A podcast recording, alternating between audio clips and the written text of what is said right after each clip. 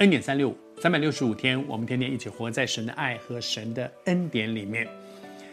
上帝喜悦一些人，使用一些人，常常都是有理由、有道理的。我们就在讲说，有好些人在耶稣从受难到受死的这个过程里面，做了一些很奇妙的事情，是做在耶稣的身上的。比如说那个古利奈人西门为耶稣背十字架，比如说这个这个这个约瑟，这个他是义士哈，然后又是一个财主，他有钱有地位，然后呢，他做了一件事情是用香膏去抹耶稣。但是上帝为什么拣选这些人呢？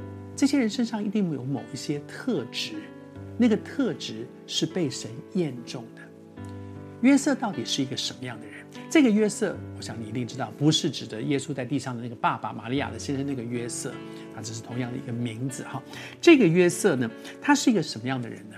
他说众人所谋所为，他并没有服从。也就是说，当大家在那里说把他钉十架，把他钉十架的时候，不是和着大家都在这样喊，那个声音大到连比拉多后来就说：“来来来，我洗手，洗手，这件事与我无关。”但是当大家都在那里要害耶稣的时候，他们那个恶谋、那个不好的意思、那个不好的谋计谋，这一个人约瑟他并不在，他并不在其中，他没有服从。换句话说。他要做一个决定，就是跟别人不一样。当大家都说把他钉上，把他钉十架，把他钉十架的时候，他选择跟别人不一样。上帝用一个什么样的人？上帝常常肯用一个肯，也敢，愿意与别人迥别之人。好像旧约的那个约瑟，旧约的那个约瑟。他盖棺认定，圣经对他的一个评价就是，他是一个与他的哥哥们迥别之人。哥哥们跟哥哥们不一样，哥哥们常常干一些坏事，但是他不做那些事情。哥哥们可能会怨恨，会什么，但是他选择饶恕。他是一个与别人迥迥别，就是非常不一样，而愿意跟别人不一样，是要一个勇敢的心的。当大家都说把他钉在把他钉十架，如果我们混在中间，跟大家都差不多，这样说啊，钉啊钉啊钉啊，大概是比较容易的一条路。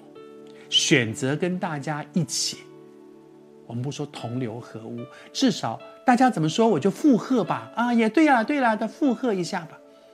但是如果我们明明知道那是错的，我愿不愿意在神的面前勇敢的站起来说 no？我不知道你是谁。我在预备这一集的分享的时候，我里面有一些感动。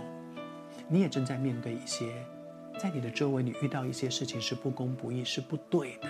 你明明知道，而这个时候你里面有一些挣扎，为了保护自己，为了不被别人排斥，为了不伤到我所在乎的一些人，会不会有的时候我们就选择附和别人这样说，我也跟着这样说，或者我有一个从神来的勇敢。